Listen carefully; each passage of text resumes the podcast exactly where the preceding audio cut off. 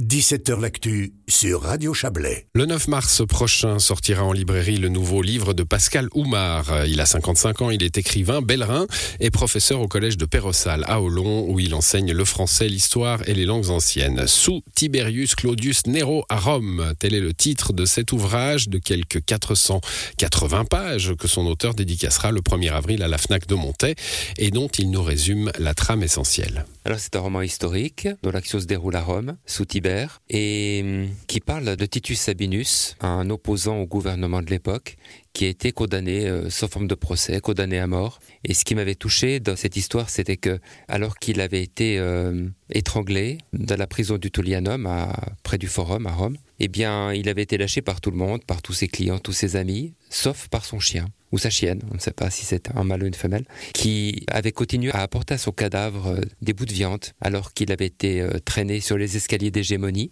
et quand Titus Sabinus, son maître, a été précipité dans le Tibre, le chien a sauté pour euh, le rejoindre et essayer de relever sa tête hors de l'eau. Et cette anecdote m'a touché et j'ai voulu en faire une histoire. Avec ce livre, vous partagez votre passion érudite d'une période que vous maîtrisez, l'Antiquité, à la lumière de sources littéraires, archéologiques que vous avez à la fois fortement documenté et romancé. Oui, ce qui est important, c'est quand on fait ce genre de roman, c'est de pouvoir s'appuyer sur les sources premières il y a les sources archéologiques et il y a les sources littéraires aussi. Et les sources archéologiques, euh, pour être vraiment bien décryptées, euh, bah, elles ont besoin euh, d'avoir été documentées. Et le romancier historique, bah, il doit faire des recherches à ce sujet-là et essayer de trouver les, sources littéraires modernes, les plus modernes, les plus récentes. Et comme c'est une science, l'archéologie évolue très très vite, sans parler de l'historiographie et de l'étude de l'histoire romaine, en l'occurrence, eh bien, les recherches doivent être menées avec, euh, avec assiduité. Cinq ans de recherche précisément, Pascal Oumar. C'est en 2018 que j'ai commencé euh, la recherche, la prise d'information, la rédaction. Donc euh, deux romans historiques comme ça, c'est toujours beaucoup de recherche pour peu d'écriture. Même si au final le livre est un peu gros, ben, ben les recherches doivent être beaucoup plus intenses.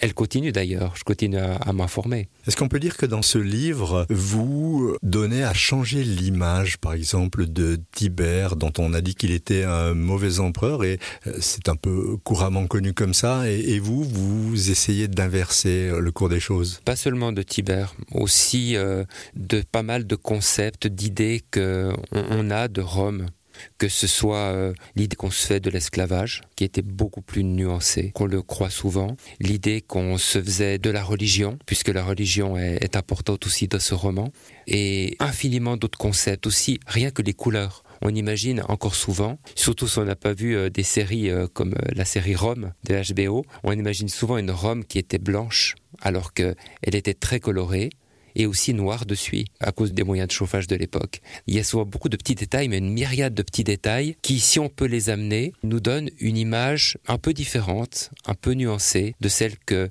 les péplums nous ont bien souvent donnée, par exemple. D'où vous vient en quelques mots cette passion pour l'Antiquité? Que j'étais petit, j'aimais la préhistoire. Et vers 10 ans, à la faveur d'une série euh, télé comme Il était une fois l'homme, j'ai commencé à beaucoup aimer l'histoire euh, à partir de l'Antiquité. Et ça m'est resté. faut dire qu'à l'époque, quand on avait 10-11 ans, on, on étudiait la Grèce et Rome. Donc ça nourrit euh, ma passion pour l'Antiquité. Tout autre chose, Pascal Oumar. Dans votre pratique d'écrivain, vous aimez puiser à des sources assez variées qui vont du fantastique au comique, en passant, on l'a vu, par euh, ben, l'Antiquité, le roman, la critique euh, sociale. C'est un sacré mélange. Oui, c'est aussi un sacré challenge et peut-être une sacrée prise de risque parce qu'un auteur polymorphe n'est pas forcément très bien vu dans le monde littéraire depuis peut-être très longtemps. Ça fait un peu un touche-à-tout qui ne touche pas à rien vraiment, mais moi, je suis comme ça. J'ai toujours euh, aimé, euh, depuis que j'ai 10-11 ans, euh, écrire toutes sortes de nouvelles, d'écrits courts qui parlaient de toutes sortes de choses. Et des fois même, je mélangeais un peu les, les genres. J'aime bien aussi la littérature hybride. Vous produisez énormément, je crois qu'on peut le dire. Il y a une frénésie Je dirais que c'est surtout une passion, la passion de créer des univers et dans cette création, il y a un dialogue, donc de laisser les personnages que vous créez vous parler et vous montrer comment pouvoir dessiner ou écrire leur devenir.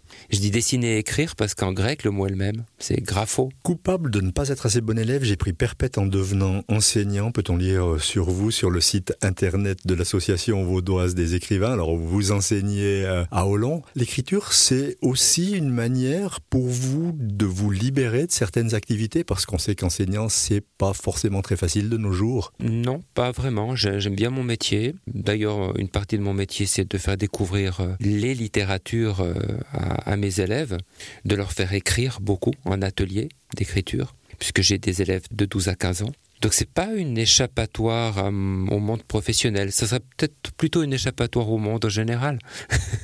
L'écriture pour vous, c'est quand, comment? C'est tout le temps. Dieu merci, je peux écrire dans n'importe quelle situation, à n'importe quel moment, mais je m'interdis de me relever la nuit pour écrire. Par contre, pour euh, conserver un rythme un peu sain, dès que j'ai un moment, j'écris. Un besoin euh, absolu? C'est un besoin essentiel en tous les cas, dans la mesure où c'est mon essence quoi qui me permet d'avancer. C'est vrai, c'est une composante de mon essence, je dirais pas, pas toute bien sûr, mais peut-être même mieux que l'essence, c'est de l'huile qui fait bien mieux fonctionner les rouages, il me semble. Vous me disiez hors interview que vous travaillez plusieurs livres en même temps. Alors comme beaucoup d'auteurs, hein, euh, quand un livre est sorti, on, est sur un ou plusieurs autres depuis longtemps, on en retouche un. Là, c'est juste euh, l'intérêt de passer d'un univers à l'autre euh, sans trop de soucis. Au contraire, moi j'aime beaucoup faire ça. C'est, je trouve ça dynamique. Et puis c'est aussi ça que je fais dans mon métier. Quand je passe d'une classe à l'autre, on passe aussi d'un, roman à un autre. Quand je passe d'une composition d'un élève à, à une autre, c'est aussi des univers différents. Peut-être que là, mon métier m'a aussi un peu aidé à, pas faire de complexe par rapport à ça. Et je trouve que les auteurs, on est beaucoup, beaucoup d'auteurs, euh, auteurs au masculin, au féminin, euh, peut-être même à écouter là, euh, cette interview. On devrait vraiment pas faire de complexe par rapport aux gens littéraires et ne pas forcément se cotonner dans un seul genre si on sent que on est appelé par telle ou telle mouvance littéraire ou telle ou telle littérature. Et Pascal Oumar n'entend pas s'arrêter en si bon chemin dans son pipeline. En effet, euh, un ouvrage de science-fiction intitulé M comme Merlin qui se passe au 26e siècle à Lyon et qui pourrait bien être publié au printemps, sans oublier deux ou trois livres jeunesse ainsi qu'un ou deux romans noirs. Quand on vous parlait de frénésie d'écriture, eh bien, ça se pose là. C'était euh, donc un, élément d'Yves Terrani euh, qui était à l'édition de cette émission ce soir. L'émission se termine. Bonne soirée à vous. À demain.